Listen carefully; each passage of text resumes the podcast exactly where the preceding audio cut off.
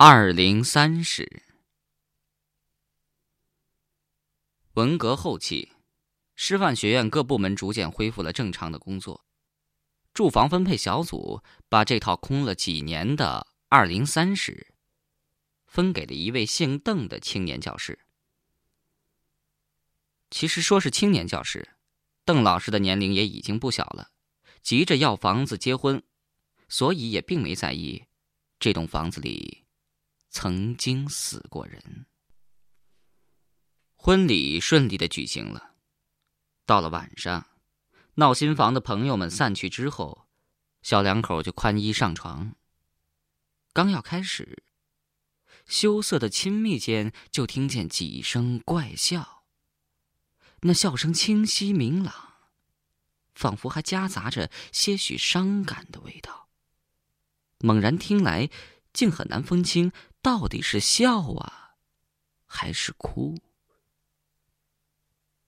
这起先，邓老师还以为是朋友们在给自己开玩笑，并没理会。可是这笑声就一直不断，有时候中间还会夹杂着几声女人的哭声，再加上窗外随风摆动的槐树枝叶，在那样一个寂静的晚上，显得出奇的恐怖。邓老师这才明白，这栋房子还真的闹鬼。于是，当天晚上都没过去，连夜就搬出了二零三室。可是搬出去之后，恐怖的悲剧并没因为他的离开而结束。十个月之后，邓老师的新婚爱人难产，在去往医院的路上，就咽气了。到了医院，大夫们抛开孕妇的肚子，发现了一个早就胎死腹中的怪胎。这个胎儿没有眼睛，鼻子上面是一个又大又软的额头。有个好奇的大夫用手术刀轻轻的划开了死婴的畸形额头，发现死婴的头颅里。竟然就没长脑子，但是却长了密密麻麻的几百个眼睛。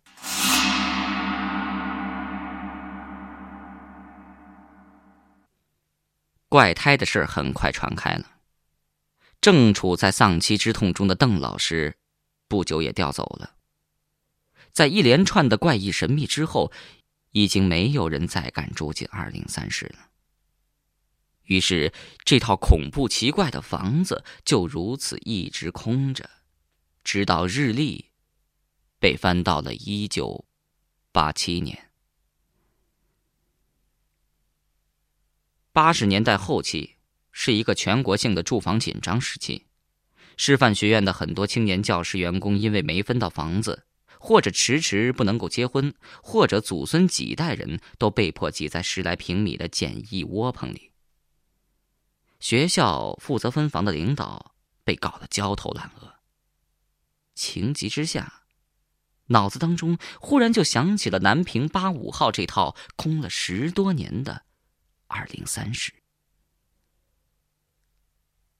这次分到二零三室的，是个新调来的研究生。刚来单位就能分到两室一厅的房子，研究生很是兴奋。他怀着钻研科学的诚恳态度，想要把房子粉刷一新。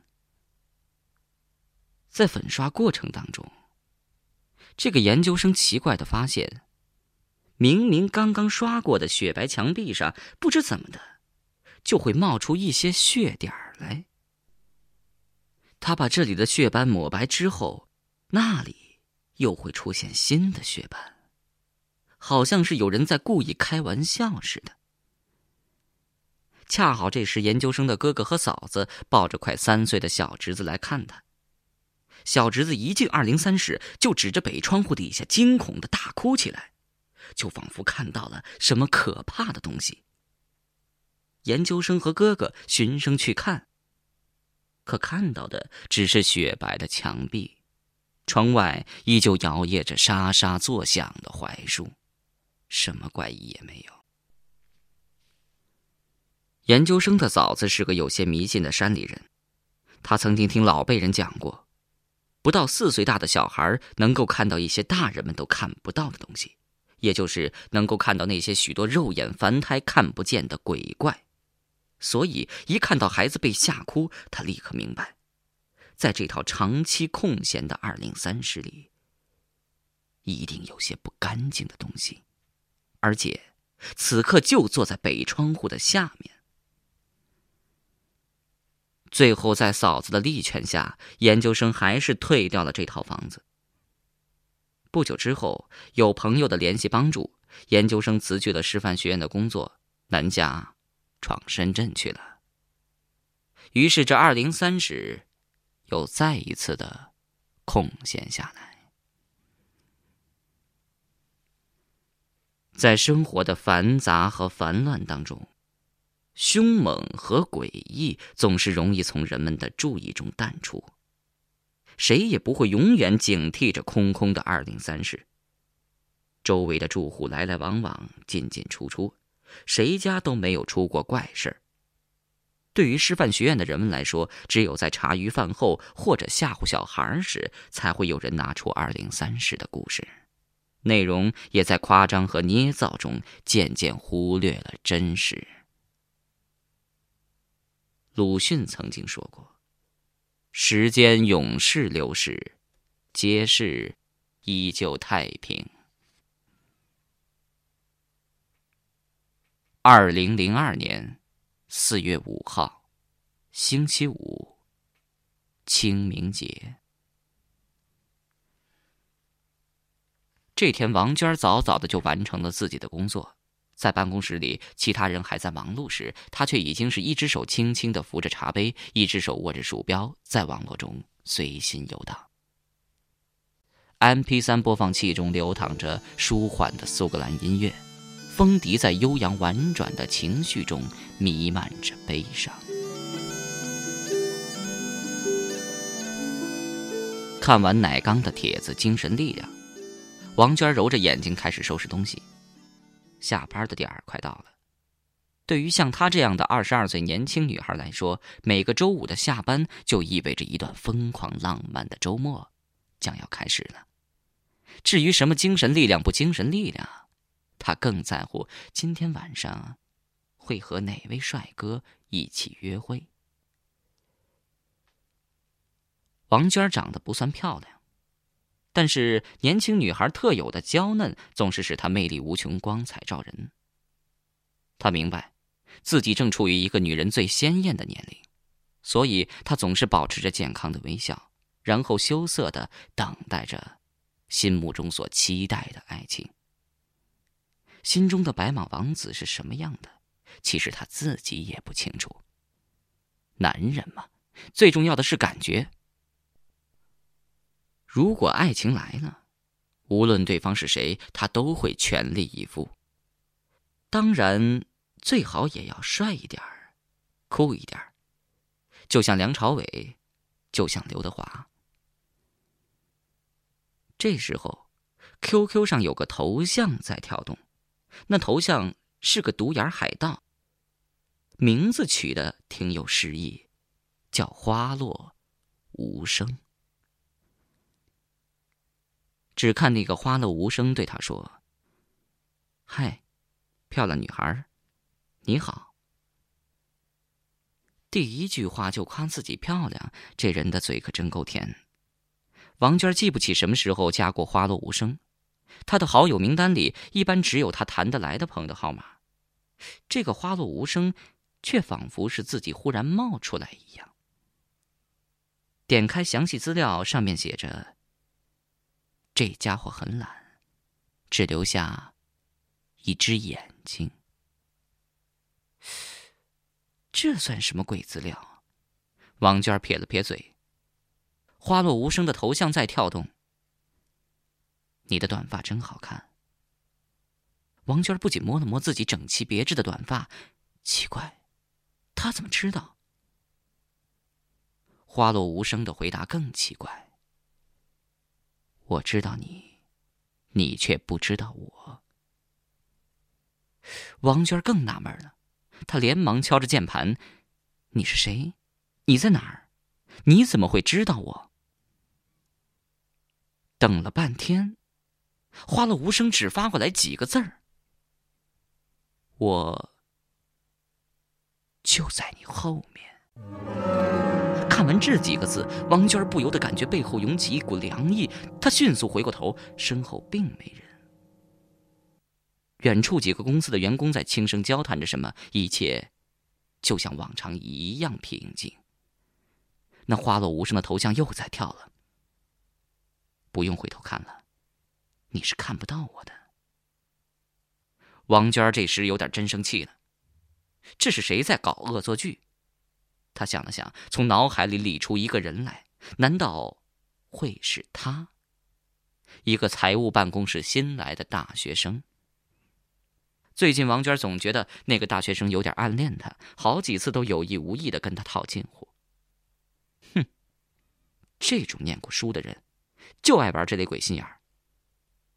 正在想着，花落无声又开始跳动了。我们见面好吗？没说几句话就约人家见面，有这样的网友吗？十有八九是单位的人在搞鬼，要么就是那个大学生想约我。见面就见面，谁怕谁呀？看我还不拆穿你的小把戏！王娟于是果断的打过去两个字：同意。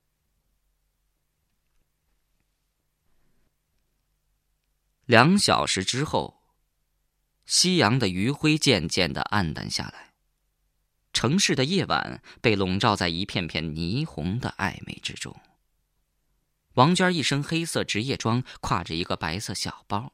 款款的来到事先约定的见面地点——广场花园。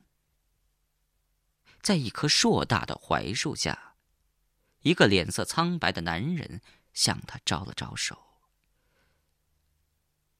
你好，我是花落无声。”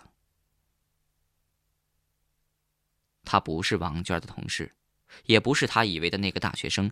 事实上，这个男人他以前从来没有见过。应该说，他真的很英俊。二十来岁的英俊男人，皮肤却白得吓人，脸上的棱角坚毅而明显。花落无声，还是那样赞美王娟：“你很漂亮。”说完，那男人笑了，露出两排白的实在是有点怪怪的牙齿。王娟也笑了。笑得温柔妩媚，她知道自己这种笑容最好看。她说：“你要比我想象的还帅。”好，是吗？王娟点了点头。也许这样英俊的男人并不多见。他的气质不但酷，而且冷，还给你一点说不出的感觉，大概是杀气吧。王娟不知道为什么会想出这样一个词语，或许是港台的武侠片看多了。晚风吹着槐树叶轻轻作响。王娟忽然觉得有点糊涂。对于这个广场，王娟是非常熟悉的，因为平日里她常常和朋友们来这纳凉散步。可是以前他怎么就没注意到，这儿有棵这么高大的槐树呢？环顾四周，人来人往，其实这儿并不是一个说话的好地方。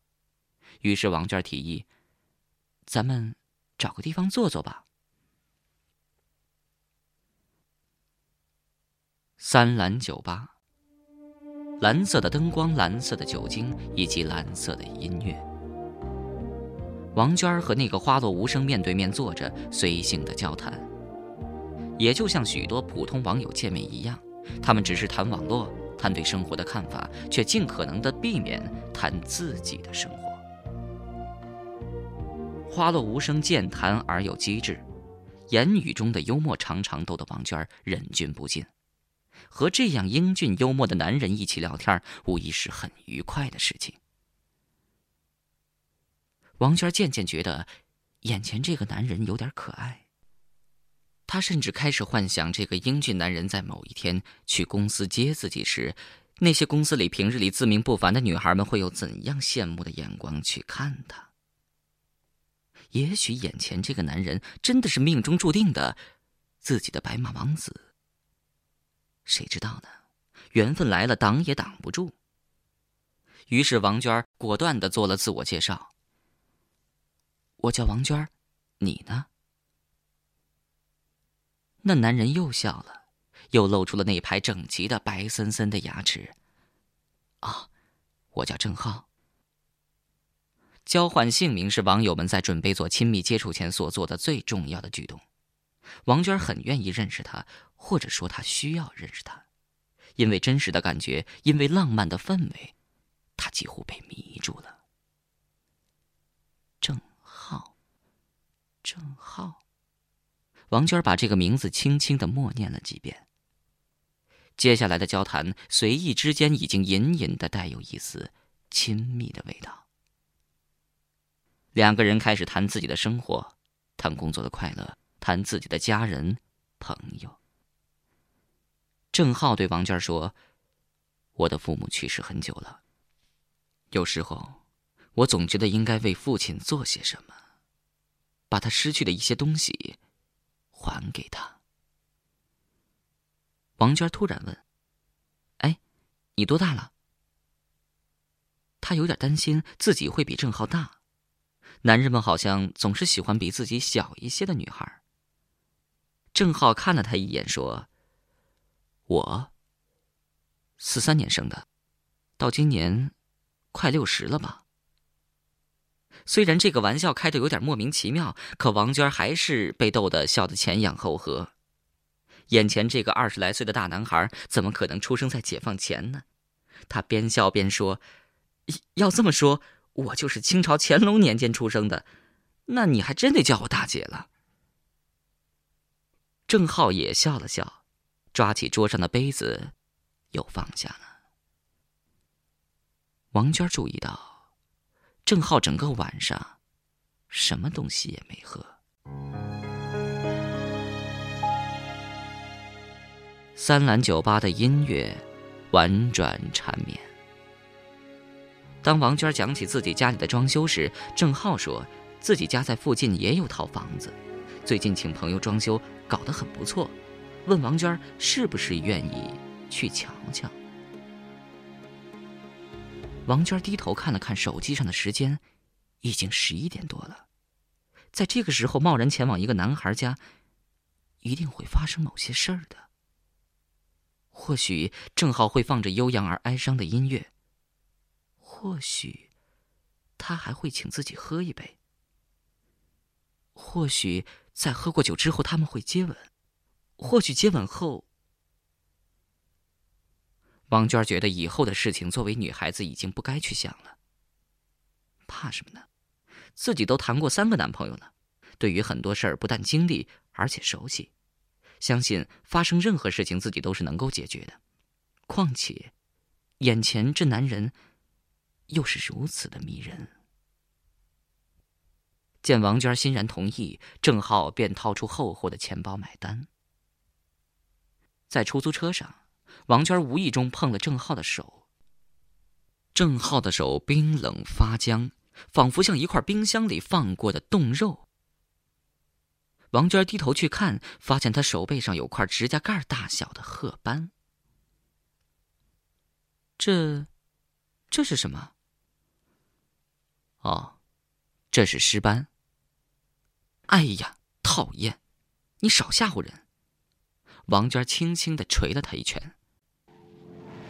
出租车停在南平八十五号前的大槐树下。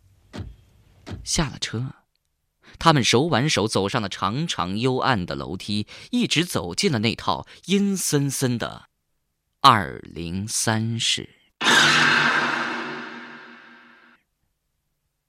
三蓝酒吧的收银员小崔一向是个很少出错的精明女孩。可是今天，就在凌晨下班结账的时候，却惊奇发现，在今天的收账里，赫然有一张烧给死人用的纸钱。